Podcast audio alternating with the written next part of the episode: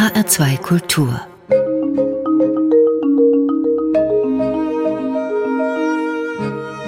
Doppelkopf Dazu begrüßt sie Christiane Hillebrand und zu Gast ist heute der Gießener Musiker und Multiinstrumentalist Konstantin Pukownik.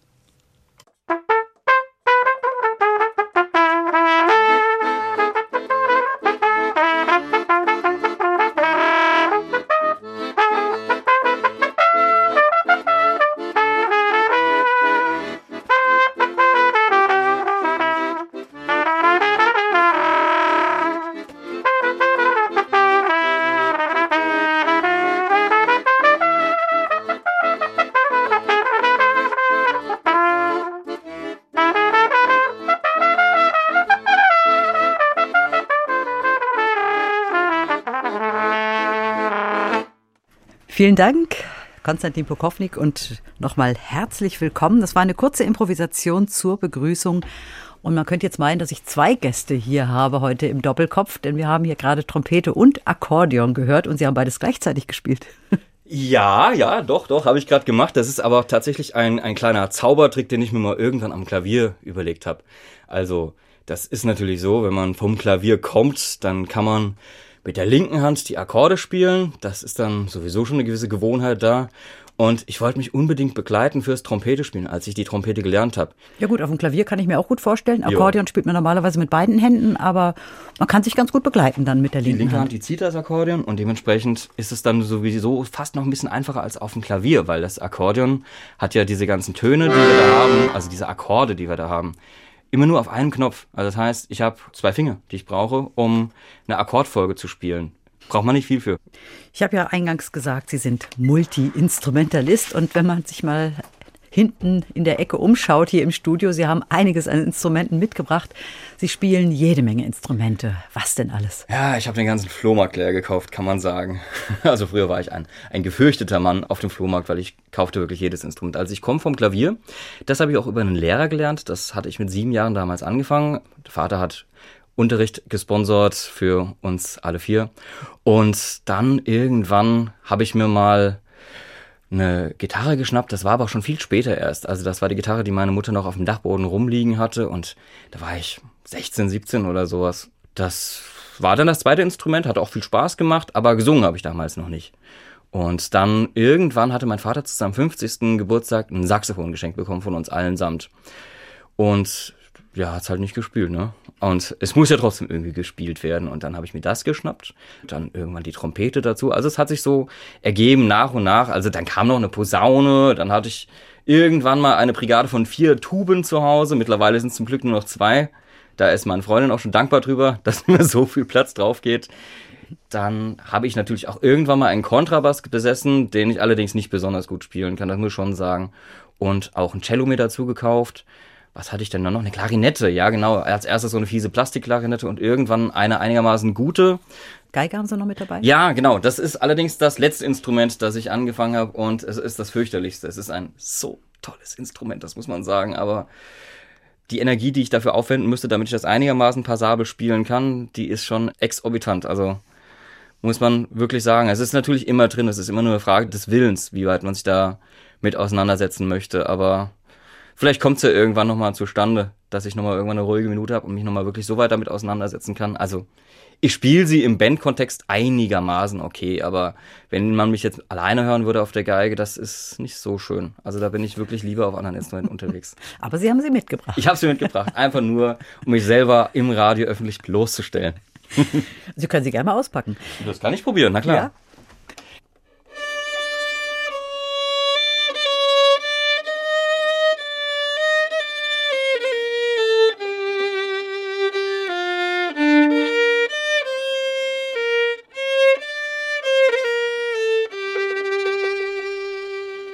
Ja, aber das muss man erstmal hinbekommen.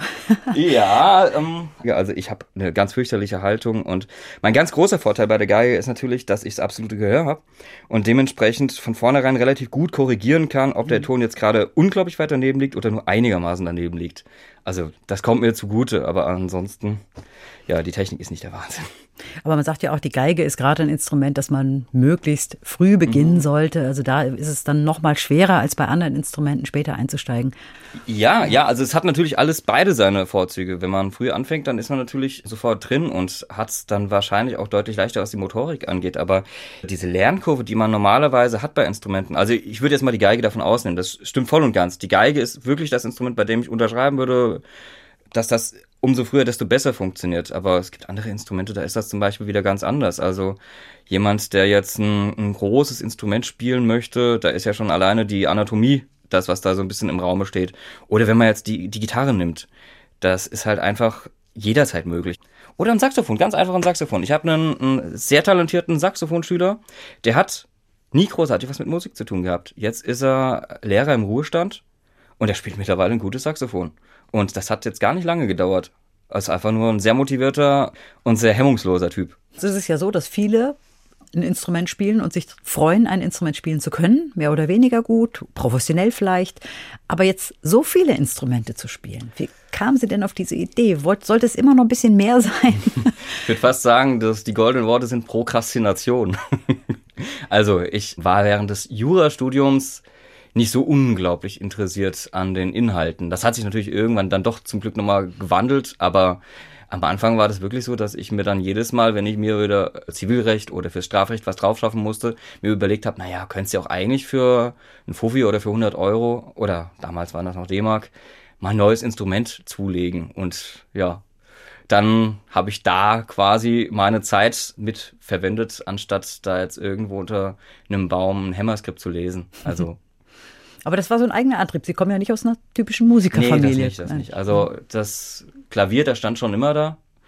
Und die Eltern, die haben, also die Mutter hat mal irgendwann Mandoline in einem Gitarrenchor gespielt, aber das auch nur für ein halbes Jahr und danach eigentlich gar nicht mehr. Und mein Vater hat mit Musik eigentlich gar nichts zu tun. Also sprich, da war mal irgendwann ein ganz kleines bisschen Berührung mit der Musik, aber wirklich ganz minimal. Und das waren dann eher wir Kinder, die dann das ausleben sollten, was die Eltern nicht ausgelebt haben. Aber es muss ihnen ja irgendwas geben, sonst hätten sie sich da nicht jetzt auch wirklich da so ja, total. Also ganz, ganz klare Sache. Für mich ist die Musik eigentlich ja die Komfortzone, in der ich mich immer wieder gerne zurückfinde. Also das mit der Musik ist, ja, das bin ich. Das, das bin ich wirklich. Also ist für mich eine unglaublich wichtige Sache. Ohne, ohne die Musik wird es mir überhaupt nicht gut gehen. Aber ist vielleicht auch ein bisschen vergleichbar wie mit einer Droge, kann man sagen. Also im positiven Sinne. Konstantin Prokofnik. Sie haben ja einige Instrumente mitgebracht und Sie haben auch vorgeschlagen, ich spiele am liebsten alles live. Warum ja, sollen wir CDs mitbringen? Und das nächste Stück, das Sie spielen wollen, ist auf dem Akkordeon Ska Musicanti. Das ist ein Lied aus einer Band Turbo Sapienova, die es zum Glück jetzt wieder gibt. Und die Lieder in der Band, die habe ich alle damals auf Russisch geschrieben, um ganz ehrlich gesagt, ohne die Sprache so richtig zu beherrschen. Ich hatte zum Glück ein bisschen Hilfe. Das fängt dann so an.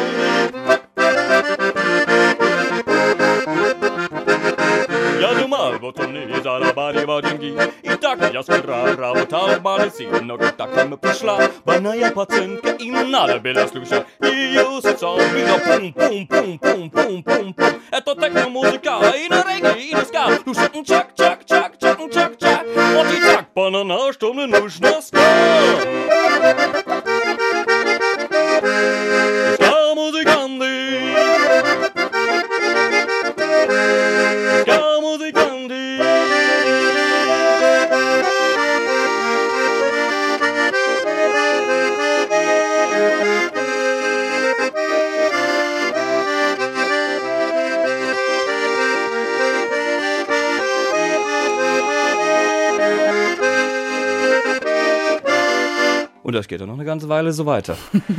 vielen, vielen Dank. Live in H2 Kultur. Konstantin Pukownik, zu Gast heute im Doppelkopf. Und das war Ska Musicanti, gespielt auf dem Akkordeon und dazu gesungen. Eine Musik, die Sie normalerweise mit einer Band zusammenspielen, haben Sie gerade schon gesagt. Genau, genau. Also die Band heißt Turbo Sapionova und das ist eigentlich normalerweise eine sieben-Menschen-Kapelle. Und in dem Lied würde ich auch das Akkordeon spielen und den Gesang bringen, aber die Bläser, die kommen dann schon von anderen Menschen und dann haben wir noch einen Kontrabass dabei und eine tolle Sängerin, die dann später gibt's dann noch einen Tango-Part in dem Lied, ähm, den habe ich jetzt einfach mal weggelassen, weil ich kann ihn gar nicht so gut singen. Ist eine großes Instrumentarium bei der Band und das ist mir vor allen Dingen bei Bands sehr wichtig, dass wir sehr, sehr, sehr nah an den natürlichen Instrumenten uns verhalten, also keine Effekte drauf und eigentlich am liebsten keine E-Gitarre oder kein E-Bass, so dass man halt theoretisch auch auf der Straße auftreten kann ohne eine Verstärkung. Jetzt haben Sie vorhin gesagt, die Stimme, der Gesang kam erst später dazu. Das ist ja auch ein eigenes Instrument, was da nochmal dazu gekommen ja. ist. Das war mir nie so richtig klar, dass das eigentlich genauso gleichberechtigt ist wie alle anderen Instrumente auch. Ich hatte mal irgendwann in der Kindheit mit einer sehr nahen Person ein blödes Unterfangen, da saß ich im Klavier und habe halt dazu gesungen und die Person sagte mir dann, dass das halt wirklich nicht schön klingt, was ich da gerade mache und das hat dazu geführt, dass ich eigentlich gar nicht mehr gesungen habe, bis ich irgendwann mit 27 echt schon einige Bands hinter mir hatte, in denen ich nur der Instrumentalist war und mir gedacht habe, naja, aber warum ist es denn eigentlich so, du spielst diese ganzen Instrumente? Aber wieso singst du nicht? Was ist das Problem? Natürlich habe ich hier und da mal gesungen, bekam dafür jetzt aber auch nicht unbedingt die großen Komplimente, das muss man schon ehrlicherweise sagen. Aber also bis dahin hatte ich dann natürlich entsprechend das äh, Fundament, also das Selbstbewusstsein, um das mal wenigstens auszuprobieren. Und habe mich dann aufgenommen und habe mir dann auch wirklich zur Pflicht genommen, mal ein Lied mit Text zu komponieren und das wirklich auch zu Ende zu bringen. Das war ein fürchterliches Lied. Also ich würde es heutzutage wirklich nicht mehr vortragen wollen. Aber der Punkt war, ich habe es zu Ende gebracht. Ich habe immer weiter gesungen hab mir dann natürlich auch irgendwann mal an der Uni Gießen innerhalb des Studiums einen Gesangsunterricht gegönnt und so mit der Zeit wurde es dann auch besser. Also ich bin mir dessen bewusst, dass ich wahrscheinlich nie der große Sänger werde, aber für das, was ich machen möchte und für das, was ich ausdrücken möchte, auch emotional, reicht es vollkommen aus. Und das ist eine, eine, echt tolle Sache. Wenn ich mich zurückerinnere an die Situation, als ich angefangen habe und mir Freunde aus dem engsten Kreis gesagt haben, du Conny, das mit den Saxophonen und Trompetenstücken, das ist toll, was du da machst, aber das mit dem Gesang, das ist nichts. Und jetzt aber die Situation zu haben, dass ich eigentlich in sämtlichen Bands auch der Sänger bin, ist der Wahnsinn. Also das soll jetzt nicht bedeuten, toll gemacht, Konstantin, du bist so ein, so ein, ein klasse Typ, sondern ich will einfach nur sagen, das geht für jeden, für wirklich jeden. Es gibt keinen Menschen, also ich kann mir nicht den Menschen vorstellen, der nicht in der Lage ist, wenn er es wirklich will, auch einigermaßen schön singen zu können. Man muss es nur wollen und man muss die eigene Hemmung überschreiten und dann ist es okay. Und jetzt haben Sie ja vorhin gesagt, dass Sie dieses Lied auch geschrieben haben und auch den Text geschrieben ja, haben genau. auf Russisch, obwohl Sie gar kein Russisch sprechen. Wie kam das denn zustande? Das hängt ein bisschen mit der äh, musikalischen Vergangenheit zusammen. Also ich habe sehr, sehr viel aus der russischen Klassik gespielt damals. Also ich fand schon als Jugendlicher Rachmaninow, Prokofjew, Kabalewski, Schostakowitsch und Tchaikovsky unglaublich gute Komponisten. Und das hat mich schon immer gereizt. Und die hatten halt so eine wunderschöne Art und Weise, diese Musikführung zu bringen. Und deswegen habe ich mich natürlich auch ein bisschen mehr mit der russischen Kultur beschäftigt damals. Und dann kam es aber auch über einen Zufall zustande, dass wir plötzlich in einem Projekt russische Folklore gespielt haben. Und ich fand die Sprache schön. Und ich dachte mir, ja, also so gesehen meine Vorfahren. Äh, mein Nachname ist Pukovnik. Das ist wohl serbisch für Oberst, also irgendein so Militärtitel. Wir wissen das nicht genau. Aber irgendwie eine Verbindung zur, zur slawischen Linie war schon immer irgendwie da. Aber ich bin jetzt der Erste, der in der Familie Lust hatte, Russisch zu lernen.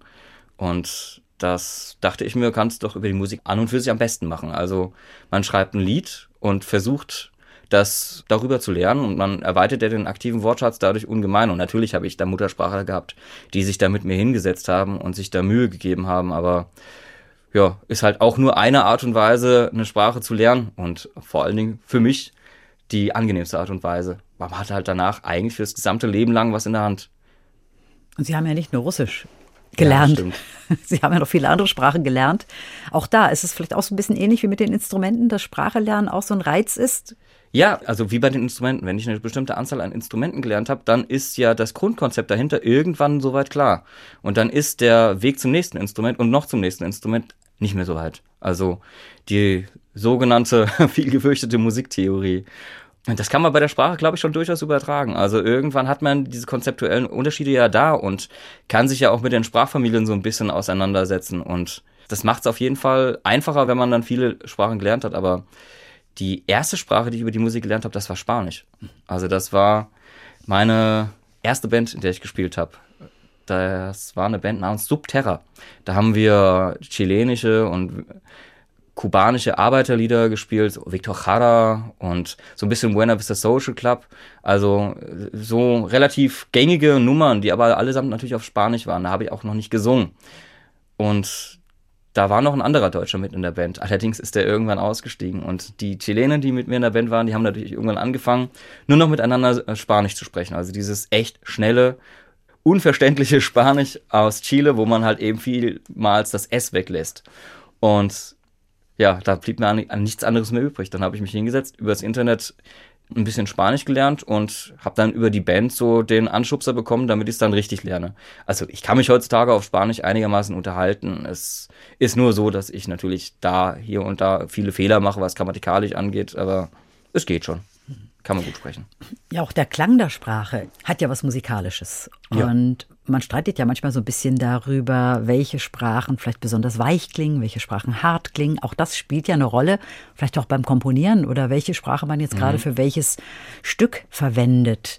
Wie geht's Ihnen damit? Das ist echt eine gute Idee, muss ich sagen. Also habe ich mir so bewusst noch nicht Gedanken drüber gemacht, aber jetzt, wenn ich drüber nachdenke, habe ich auf Spanisch ausschließlich Romanzen geschrieben. Also wirklich nur Lieder, bei denen es in irgendeiner Weise um eine Verpflichtende geht oder um die Liebe an sich geht. Ja, also wenn ich auf Spanisch komponiere, dann ist das wirklich eine andere Art und Weise der Musik, als wenn ich das jetzt zum Beispiel auf Deutsch mache. Deutsch sind immer sehr schwere Themen.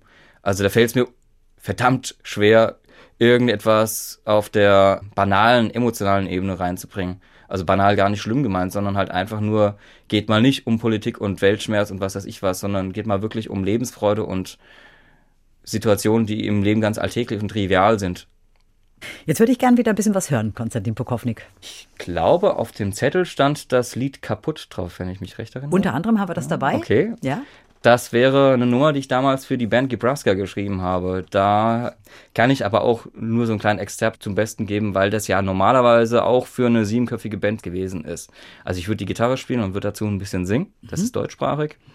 Es geht so ein bisschen um die Konsumgesellschaft, kann man sagen. Und es ist auch eher eine banale Nummer, also eher eine außergewöhnliche Richtung für mich. Normalerweise mache ich eher schwere Nummern und das hier ist jetzt eine, eine relativ einfache Nummer mit einem eher banalen Thema. Ein Inuit im Sommer nimmt ein kühles Sonnenbad zusammen mit paar Freunden bei minus 15 Grad. Platzprobleme, Riesen schmelzen, aber irgendwann ist das vorbei. Ja, na da da, ja, na da da, ba da. Bamara, Bamara. Kalidos und dieser wie wunderschön er tanzt. In 120 Jahren hat die Hauptstadt einen Strand. Na gut, da gibt's einen Riss, der geht. Aber jetzt doch mal im Ernst, Sonne, Mädels, Strand. Oh, wie kann das nur sein?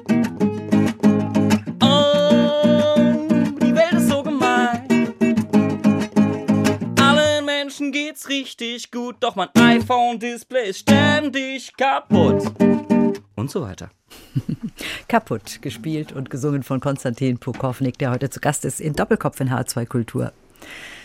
Sie sind in Gießen geboren, 1980, genau. auch in Gießen aufgewachsen, eigentlich immer in Gießen geblieben. Sie haben in Gießen ihr Abitur gemacht. Mhm. Und dann haben Sie Jura studiert. Jura studiert, richtig, ja. Das Lehramt kam später auch noch, aber ich hatte mit 19 im Jahr 2000 Jura angefangen, habe das dann auch zu Ende gebracht. Das erste Staatsexamen war, glaube ich, 2004. und habe dann ab 2007 auch als Anwalt gearbeitet für drei Jahre. Fand das aber irgendwie keine schöne Zeit. Also hier und da war das schon ganz in Ordnung, was ich da geleistet habe, aber ich habe immer mehr gemerkt, dass mir die Musik eigentlich viel mehr fehlt, als dass mir Jura jetzt irgendwie den, den großen Gewinn bringt. Das Studium an sich war ganz, ganz interessant später jedenfalls. Also da hat man sich irgendwann reingefunden, hat dann auch die Logik dahinter verstanden und hat auch das Gefühl gehabt, das gibt einem ja was fürs Leben. Aber ja, wie es halt manchmal so ist, die Musik gibt mir doch deutlich mehr als die Juristerei. Und das merke ich auf jeden Fall jeden Tag, wenn ich aufstehe. Aber das ist schon ein großer Schritt, das dann an den Nagel zu hängen, wirklich schon als, Sie haben als Anwalt gearbeitet, eine Kanzlei gehabt, zusammen mit Ihrer Schwester damals, Genau. und dann zu sagen, ich mache was völlig anderes und fange doch mal an zu studieren. Lehramt. Genau, genau. Aber das war dann auch tatsächlich so eine Sache, dass ich, ja, ehrlich gesagt, auch ein bisschen drüber nachgedacht habe, mal ein bisschen Sicherheit zu haben im Leben. Die Juristerei, das war ja bis dahin eine sehr selbstständige Sache. Und das heißt, natürlich war das Einkommen dementsprechend nicht gesichert. Und ja, manche Leute kommen mit 18 oder 19 schon auf die Idee, dass es eine gute Idee ist, immer ein sicheres Einkommen zu haben am Monatsende. Ich kam damit erst auf die Idee mit 29 Jahren und habe das dann mal probiert und habe das auch fast zu Ende gebracht. Also ich habe sechs Semester Lehramt studiert auf Musik und Mathematik damals und habe dann aber auch irgendwann gemerkt, dass mir das Klima im Klassenzimmer überhaupt nicht gefällt. Also dass ich damit wirklich mich nicht auseinandersetzen möchte, dass mich das eher unglücklich macht. Und habe dann kurzerhand auf Instrumentalpädagogik gewechselt, habe das dann auch zu Ende gebracht. Und ähm, ja, genau, das ist jetzt das Feld, in dem ich heutzutage arbeite. Da gebe ich an Musikschulen Unterricht und auch ein bisschen privat. Und Sie haben ja während des Studiums dann auch als äh, Straßenmusiker Das Geld stimmt. verdient unter anderem. Wie war das denn? Ja, das war eine etwas merkwürdige Situation. Das war so um die Weihnachtszeit. Also insofern kann man sagen, ein Wink des Schicksals. Die Kanzlei wurde aufgegeben. Natürlich fehlte dann dementsprechend erstmal jetzt das Geld. Und für mich selber war das damals erstmal diese Herausforderung, ich möchte mal ausprobieren, wie ist das eigentlich, wenn ich mich jetzt auf die Straße stelle. Habe ich früher mal ein bisschen gemacht, aber nichts, um über die Runden zu kommen. Hab dann hier und da mal ein bisschen was gecovert, aber auch ein bisschen was eigenes gespielt und habe gemerkt, dass da schon was bei rumkommt und dass man davon durchaus auch einigermaßen leben kann. Und habe das dann mal drei Monate lang gemacht, um dann irgendwann in der Musikschule anzuheuern. Also die Zeit will ich nicht missen. Es war aber auf jeden Fall eine anstrengende Zeit, weil man schon nach fünf Stunden Straßenmusik irgendwann auch eine sag, ich sag's mal äh, salopp, eine Birne hat. Also man hat dann so viel rumsoliert und immer wieder ähnliche Lieder gespielt, dass man sich irgendwann gedacht hat, so, okay, krass, das ist richtig Arbeit. Also will ich nicht sagen, dass derjenige, der auf der Straße steht, da jetzt echt ein leichtes Los hat, wenn er die Straßenmusik spielt. Wenn er das große Talent hat, dass er ein riesen Repertoire hat von Liedern, die gerne gehört werden auf der Straße und die auch wirklich gerne spielt, dann ist das, glaube ich, was anderes. Aber für mich war das eine gute Erfahrung, aber nochmal von dem Geld auf der Straße, das, das müsste jetzt nicht unbedingt sein. Also ich bin schon ganz glücklich da, wo ich jetzt bin. Ja, es ist auch nicht so einfach. Ne? Es gibt ja auch strenge Regelungen. Man darf nicht an einer genau. Stelle so lange spielen, dann muss man weiterziehen. Und Genau. Also mit, damals war das noch nicht so arg. Da war das wirklich so, dass das Ordnungsamt, das muss ich wirklich mal Gießen zugutehalten, da kein großes Auge drauf ähm, gehalten hatte und die Unternehmerschaft da im Seltersweg voll okay war. Und jetzt ist das anders. Also ich mache ja auch heute immer noch manchmal Straßenmusik und da ist es wirklich deutlich strenger. Also das würde heutzutage nicht mehr gehen, wie ich das damals gemacht habe. Hat es Sie jemals weggezogen aus Gießen? Mehrfach, aber es ist nicht wirklich dazu gekommen. also ich dachte irgendwann zu den Anfängen meiner Studienzeit, dass es doch eine schlaue Idee wäre, Klavier zu studieren in Mainz am Konservatorium und war da auch mal vorstellig, aber dann war das so, dass mir das mein Vater sehr schnell ausgeredet hat. Hat gemeint, dass das viel zu unsicher wäre und es deutlich schlauer wäre, Jura zu studieren. Und ja, das hat mich dann wohl scheinbar doch dazu bewogen, es nicht zu probieren. Oder irgendwann, als sich meine letzte Band erstmal aufgelöst hatte, Turbo Sapionova, da ist eigentlich ein ganz großer Teil nach Berlin gezogen. Natürlich war der, der Gedanke groß, ziehst halt nach Berlin. Das war auch zu Zeiten, als ich noch nicht Papa war. Das heißt, da war das noch alles ein bisschen leichter. Ähm, natürlich kann man auch mit Kindern umziehen, das ist nicht das Problem, aber da denkt man schon zweimal drüber nach. Jetzt haben Sie uns eine Musik mitgebracht, die einzige Musik, die wir sozusagen auf Band haben. Ähm, was ist das für eine Musik, die Sie sich da gewünscht haben? Das ist ein Lied, ursprünglich komponiert für Turbo Sapionova, das habe ich aber dann später mit meiner Balladen- und Folklore-Band Chansonuski viel gespielt. Und da dann auch selber gesungen. Aber ich muss sagen, die Ina, die singt das so viel besser. Und das wollte ich der Zuhörerschaft definitiv nicht vorenthalten, dass es da halt einfach eine grandiose Sängerin aus Moldawien gibt, die heutzutage in Berlin wohnt. Und die Aufnahme ist in Köln entstanden bei einem guten Freund von uns und ich bin sehr zufrieden mit dem Ergebnis. Und das ist eine russische Ballade. Eine russische Ballade, genau. Die habe ich damals geschrieben, ja, wie es Balladen so an sich haben. Sie ist sehr melancholisch, aber auch einigermaßen hoffnungsvoll. Und mal wieder wegen der Verblichenen.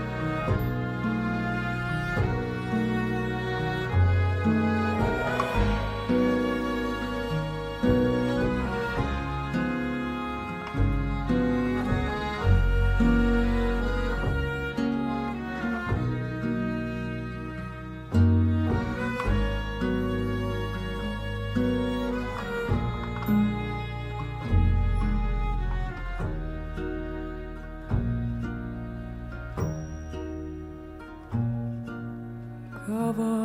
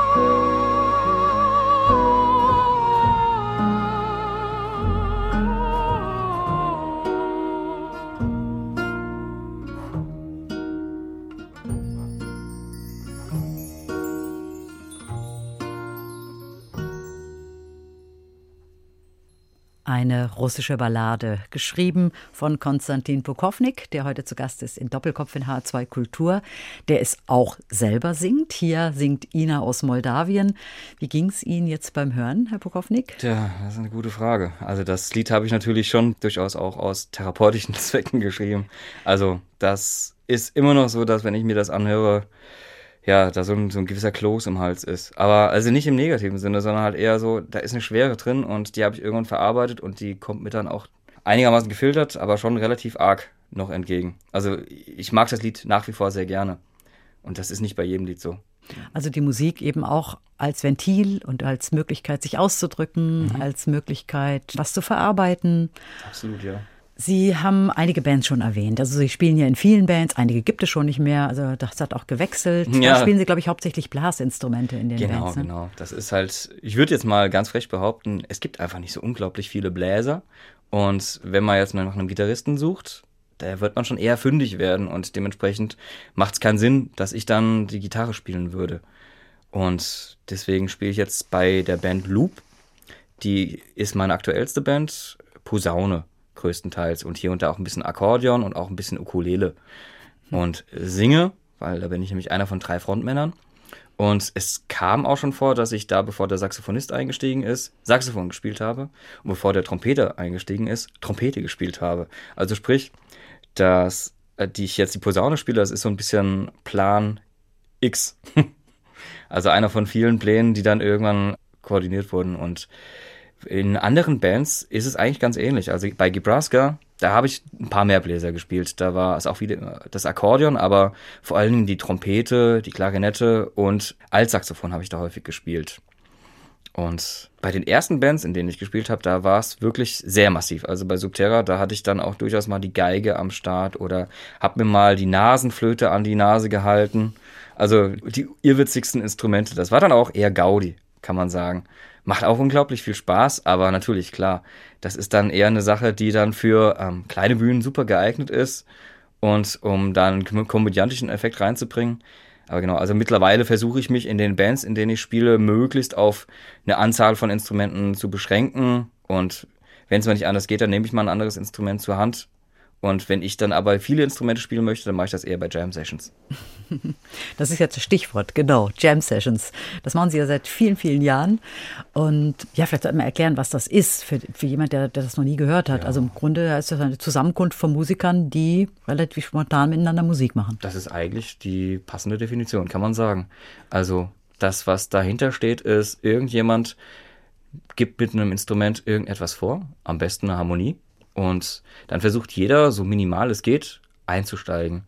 Und so ergibt sich dann eine sehr interessante Dynamik. Also wenn das sehr geübte Jam-Session-Teilnehmer sind, dann läuft das so, dass man halt wirklich von ganz leise bis unglaublich tobend laut eine Akkordfolge immer wieder durchspielt, aber immer wieder neu entdeckt und dann durchaus auch mal hier und da eine Variation des Akkordes reinbringt. Also da kann jeder mitmachen. Das ist nicht so, dass das dann nur für sehr involvierte Musiker ist, sondern man kann ja sich durchaus auch da mal eine Djembe schnappen oder ein Cajon oder halt vielleicht mal ein Tönchen auf dem Klavier spielen. Auch als, als kompletter Nichtmusiker findet man da schon immer noch einen, einen Zugang zu. Das, was immer nur im Raum besteht, das ist die, die Hemmung. Also man muss sich halt selber ein bisschen überwinden und sagen so, okay, das mache ich jetzt einfach mal, tut mir ja auch gut. Und das ist ja auch wirklich die ganze Wahrheit daran. Ich würde mal sagen, der ganz große Teil des Reizes an der Jam Session ist halt wirklich das, das innere Ausleben. Ne? Mal wirklich ganz frei sein bei dem, was man macht. Also da ist ja dann wirklich nur noch die eigene Einstellung. Das Hemmnis oder das, was einen dann, dann dahin bringen kann. Je nachdem. Ja, Sie haben ja gesagt, ein guter Jam ist wie ein gutes Gespräch, nur deutlich intimer. Das stimmt, Also man ja. gibt schon auch viel von sich preis, ne?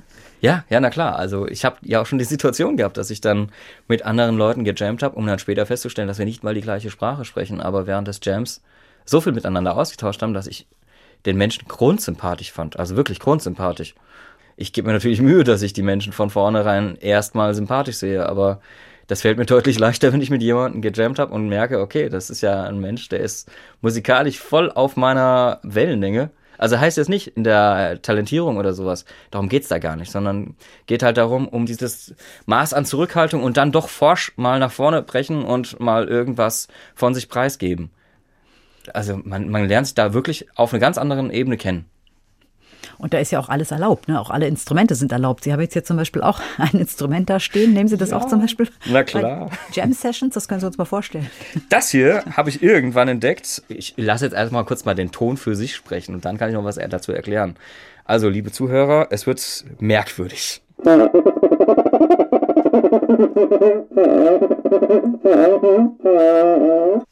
Dieses Instrument heißt Quicker. Sieht aus wie eine ganz normale Trommel, hat innen drin so ein kleines Stäbchen und ich habe es jetzt eben gerade bedient mit einem Lappen, den ich vorher mit Mineralwasser getränkt habe. Man kann das aber auch mit jeder anderen Flüssigkeit machen und es klingt absolut merkwürdig. Das wird häufig im Samba eingesetzt. Soll so ein bisschen die, die Geräusche von Affen imitieren. Und ich finde, da ist es sogar einigermaßen nah dran. Also witzige ähm, Anekdote ist, dass das auch in Deutschland mal durchaus frequent war, als sogenannter Brummtopf in Bayern. Genau, ja. Also wurde da wohl auch für irgendwelche Instrumente, wobei ich glaube nicht, dass jetzt in Bayern so die originäre Ecke für Affen. Brummaffen. Ja, Brummaffen, man weiß es nicht. Vielleicht gab es ihn ja früher mal. Was es in Bayern nicht alles gegeben hat. Ja, aber sowas kann man ja, also auch wenn man jetzt sagt, man spielt eigentlich kein Instrument, aber es gibt wie Cajon oder so. Es Ja, gibt genau. immer was, was man auch nehmen kann und sich einfach dazusetzen und ein bisschen mitmachen. Ja, genau. Also es ist natürlich ein sehr aufdringliches Instrument, das muss man schon sagen. Aber auch das kann man immer noch, wenn man sich ein bisschen zurückhält, auf eine Art und Weise spielen, dass es dann sehr gut dazu passen kann. Warum denn nicht? Also man kann sich ja sogar ein Weinglas nehmen und darauf ein bisschen drauf rumtrommeln. Das klingt vielleicht jetzt erstmal so ein bisschen nach, ähm, ja, wie in der Schule, wenn man die Off-Instrumente in die Hand bekommt so und jetzt shaker mal ein bisschen oder mach mal hier so. Nein, das, das ist ja gerade der Punkt. Man kann sich mit jedem Instrument komplett ausleben. Und wenn man da keine Lust mehr drauf hat, dann nimmt man sich halt das nächste. Jetzt ist ja so, man kann zu zweit jammen, aber Das geht ist auch, natürlich ja. in einer größeren Gruppe noch spannender, aber Genau. man muss schon gut aufeinander hören. Ja, ja, natürlich, natürlich. Also das ist natürlich auch absolut, also wenn da einer dabei ist, der gerade einen schlechten Tag hat und sich selber mal voll komplett in den Vordergrund stellen möchte, dann kann das ein Jam sprengen. Das ist überhaupt keine Frage. Und dann ist halt die Frage, wie kriegt man es wieder hin, dass man das wieder einigermaßen ins Lot kriegt, ohne dass da irgendwelche Eitelkeiten verletzt werden. Also das ist natürlich auch, ja, vielleicht auch ein bisschen wie eine Freundschaft, so ein Jam. Also man hat miteinander zu tun und man muss natürlich auch mal miese Zeit miteinander durchleben. Es ist halt ein Mikrokosmos, in dem das natürlich viel schneller passiert. Also wenn ich merke, dass der Mensch die E-Gitarre immer weiter aufreißt und eigentlich wirklich nur auf sich selber hört, dann tue ich dem Menschen ja eigentlich den besten Gefallen, indem ich ihm mal auf die Schulter klopfe und sage, du pass mal auf, das ist schön, was du spielst. Aber ähm, momentan ist das halt einfach sehr, sehr, sehr viel und du lässt den Rest nicht zu Wort kommen. Denn wenn er einfach so ungebremst weitermachen würde, würde es ihm auf lange Sicht ja auch nichts bringen. Also wie ein Mannschaftssport. Genau, genau. Ja, auch das, ja. Also der Jam hat unglaublich große Facetten. Und das machen sie an verschiedenen Orten. Ne? Da kann hinkommen, wer Lust hat. Genau, also manchmal findet das einfach an der LAN statt. Also ich habe in meinem Kofferraum eigentlich in der Regel immer so ungefähr zwölf Instrumente liegen. und die nehme ich natürlich auch gerne allesamt mit, weil ich dann auch, äh, ja, die müssen ja auch ein bisschen geübt werden, kann man jetzt mal sagen.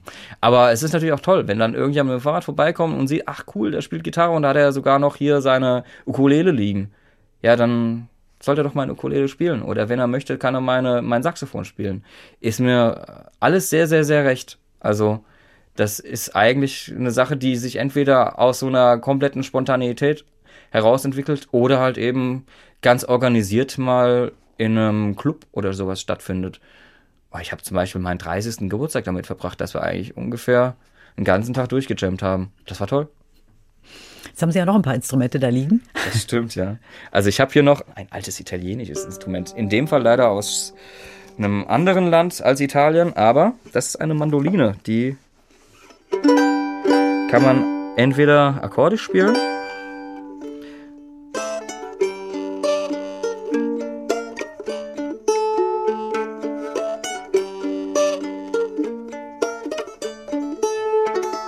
Oder halt eine Melodie drauf spielen. Und die hat einen viel kürzeren Hals als die Gitarre und die Seiten sind auch sehr viel enger. Das stimmt, ist dann ja. immer erstaunlich, dass man da auch mit großen Händen, die sie ja haben, drauf spielen kann. Ja, ja, genau. Deswegen mache ich auch momentan eine Diät, damit ich da. Nein, nein, also Spaß beiseite. Also die kann man auch mit relativ großen Pranken spielen. Das sieht sehr filigran aus, das gebe ich zu. Aber also dieses Instrument hat insgesamt acht Seiten. Davon sind allerdings nur vier verschieden gestimmt. Also das heißt, jede Seite gibt es sozusagen zweimal. Ist natürlich auch der ganz große Vorteil, dass wenn man auf der Bühne steht und plötzlich zerreißt die Seite, erstmal egal ist. Also der Ton wird ein bisschen dünner, aber er ist nicht weg. Also insofern, liebe Gitarristen, ein Mandoline ist immer eine sehr gute Idee. Das ist eigentlich genauso zu spielen wie eine Gitarre. Sie ist halt ein bisschen anders gestimmt, ist wie eine, wie eine Geige gestimmt. Da gibt es ja diesen alten Spruch, geh du alter Esel. Jetzt spielen sie so viele verschiedene Instrumente. Sie kommen doch gar nicht dazu, die alle zu üben. Vollkommen richtig, genau. Das ist äh, das Dilemma meines Lebens. Oder noch ein neues dazuzulernen. Die Geige haben sie ja. Genau, also die Geige habe ich irgendwann mit Anfang 30 mal zur Hand genommen und musste halt auch schon echt irgendwann einsehen, dass dafür die Zeit gerade als Papa nicht mehr wirklich ausreicht, damit man dann so tief reinsteigen könnte, wie man möchte. Wobei natürlich das auch immer die Frage ist. Das, was man wirklich möchte, das kann man auch schon irgendwie durchsetzen. Da glaube ich sehr, sehr fest dran. Und ja, dann hat es manchmal die Situation, dass ich mich eben auf ein Instrument besonders konzentriere. Und dann gab es halt die Zeiten, da war ich immer mit 27 verdammt gut auf der Posaune.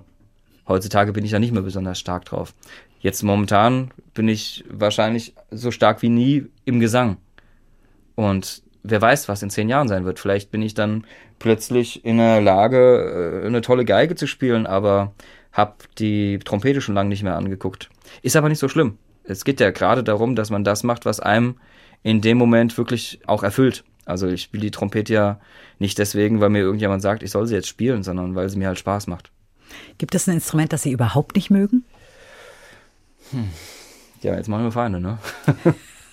also ich mag Gitarre total gerne. Aber E-Gitarre weiß ich nicht. Das ist nicht mein Ding. Ich kann nichts mit der E-Gitarre anfangen. Ich kann das schon voll gut verstehen, weil das ist ja nun mal ein Instrument, das unglaublich krasse Facetten hat, gerade in der relativ ja, aktuellen Musik. Ist die, da ist die E-Gitarre gar nicht wegzudenken, aber irgendwie hat es mich nie so hundertprozentig gereizt. Und ja, das wäre ja auch schlimm, wenn sie alles reizen würde, dann wären sie völlig überfordert. Ja, ich weiß nicht. Also ich, ich glaube, das Wichtigste im, also für mich im Leben ist schon auch durchaus neugierig zu bleiben. Und vielleicht gibt es ja auch die Situation, dass irgendwann, nicht in zehn Jahren, sondern in 20 Jahren, plötzlich ich Lust habe, E-Gitarre ganz besonders gut spielen zu können. Also Musikgeschmäcker verändern sich ja durchaus auch. Und deswegen kann das ja schon passieren. Ich habe auch eine Querflöte zu Hause liegen, aber die habe ich mal ein halbes Jahr gespielt und dann musste ich für mich selber sagen, macht mir nicht so richtig Spaß. Also, ja, klar, man hat halt schon so seine, seine Lieblinge in, an Instrumenten zu Hause. Jam Sessions, da sind wir schon drauf eingegangen. Open Stages organisieren Sie, also die offenen Bühnen. Da genau, kann genau. jeder, der Lust hat, hinkommen und spielen. Und Sie fördern auch junge Musikerinnen und Musiker natürlich auch über solche Open Stages. Sie sind mhm. Instrumentallehrer, da verdienen Sie ihr Geld mit. Genau. Aber Sie fördern auch noch auf andere Art und Weise junge Musiker. Was ich noch mache, das ist, dass ich diesen, diesen Kompositionsworkshop habe. Das heißt, ich bin natürlich selber irgendwann auf die Komposition gestoßen und musste da zum Glück nicht das Rad nochmal komplett neu erfinden. Aber es gibt viele Menschen, die dann anfangen zu komponieren und eigentlich nicht so richtig wissen, wo es jetzt genau hingeht. Also welche Akkordfolge nehme ich dafür und da kommen junge Menschen hin, die natürlich äh, sich mal überlegt haben, ich möchte mal komponieren und vielleicht sogar schon das eine oder andere Lied geschrieben haben, aber das ist so eine Art, äh, wie so ein kleiner Stammtisch, kann man sagen. Also da treffen sich Menschen und man kann sich Tipps abholen. Und das Gute ist, meines Erachtens gibt's das eigentlich sonst nicht so besonders häufig. Also ich glaube, in ganz Deutschland gibt's ansonsten noch zwei konkrete Kompositionsstammtische. Und hier ist es halt, kostet keinen Eintritt, man geht hin und ist in lockerer Atmosphäre und kann sein Liedchen vorspielen, wem auch immer man das vorspielen möchte. Man kann ja sogar dahin kommen, ohne dass man Komponist ist, sondern einfach indem man sich überlegt, naja, ich möchte jetzt mal meinen Senf dazu geben, ich möchte da jetzt mal was dazu sagen was ist das für ein Gefühl, wenn man plötzlich das merkt, dass man Einfluss nehmen kann auf eine Komposition. Also, dass man halt einem Menschen sagt, du pass mal auf, das ist jetzt vielleicht ein bisschen viel gewesen und mach da doch mal ein bisschen weniger. Und dann weiß man, dieser Mensch, der dieses Lied spielt, der spielt das jetzt auf die Art und Weise. Deswegen, weil ich ihm einen Tipp gegeben habe, vielleicht sogar als Nichtmusiker, wie gesagt, und er das für gut befunden hat.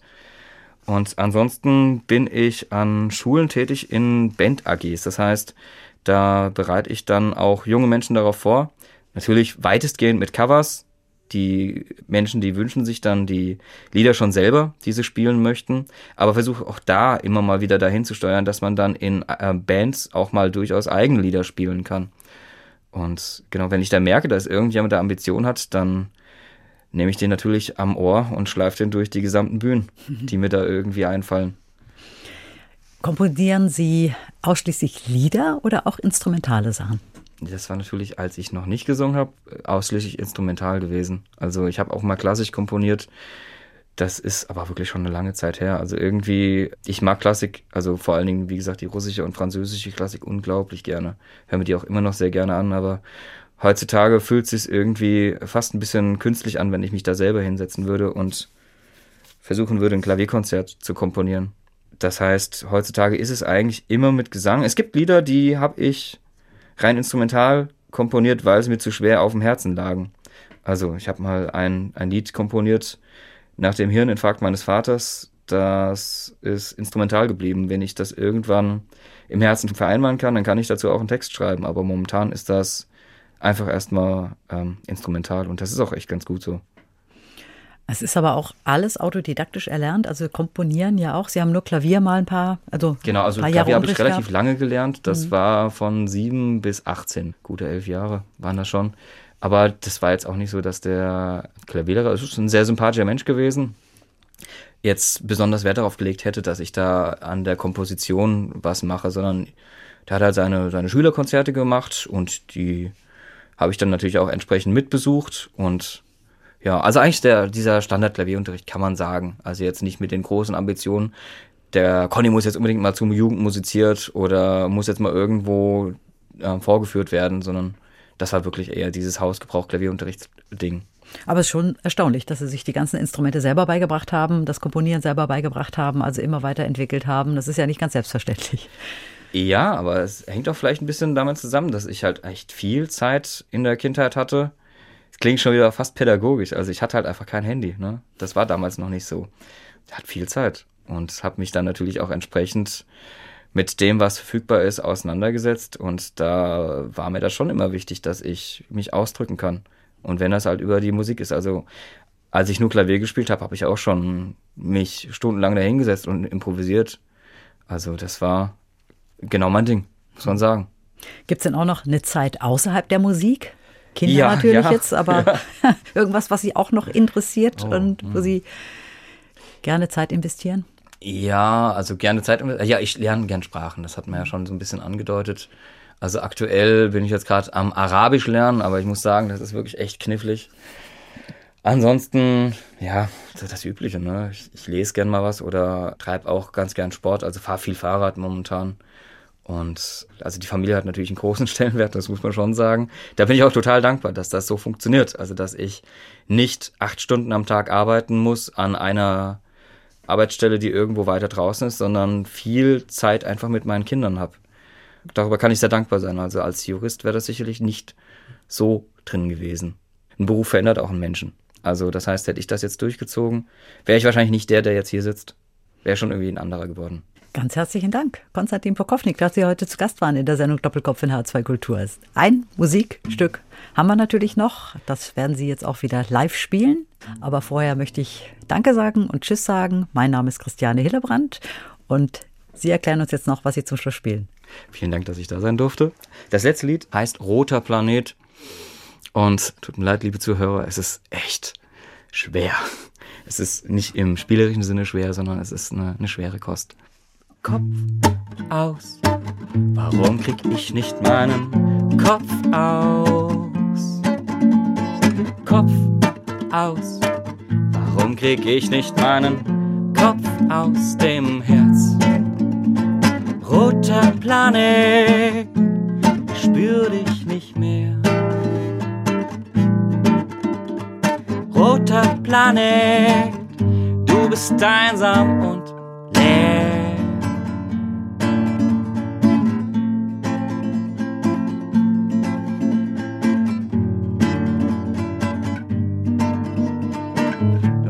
zwischen den Zeilen liest, der hat es kommen sehen, ich sah es nicht.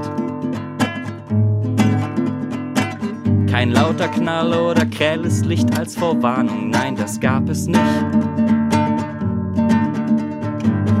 57 Millionen Kilometer, nein, die sind das nicht.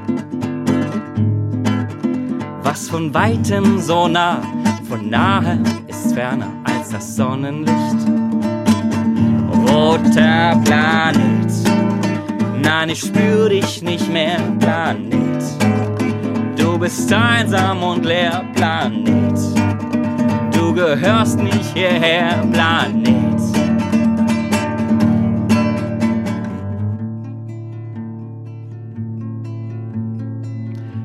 All den Äonen von Jahren, die es uns nicht gab, war Evolution oder Kreation wichtig wie Zahnbelag. Wir nahmen das Leben still entgegen. Jeder Expansion war Diversität der Keim, der unsere Hoffnung trägt. Wir sind geboren, um zu lieben, gestorben noch in Frieden, geblieben Ruinen vergangener Zärtlichkeit. Der Sommer ging, der Winter kam. Noch hielten wir einander warm, umfassen, bald verlassen, uns zu hassen. Die Ruhe vor dem Sturm begann in einem Glockenturm, der Heil versprach, doch unsere Unschuld brach. Entstanden Häuser und Paläste gegen Freiheit und Paeste, die Reste, von denen niemand sprach. Blind geworden suchten wir nach Halt übergossen unsere Mutter mit Asphalt. Taub die Ohren von der Munition. Hey Mensch, heul doch nicht um deinen Sohn. Der Luft und im Wasser, Mikroplastik, CO2. Die Erde wird nun blasser, bald ist es vorbei. Jetzt wollen wir auf den Mars, jenen toten Planet. Dort gibt es irgendwas, was hier scheinbar noch fehlt roter Planet. Ich spür dich nicht mehr, Planet. Du bist einsam und leer, Planet. Du gehörst nicht hierher, Planet.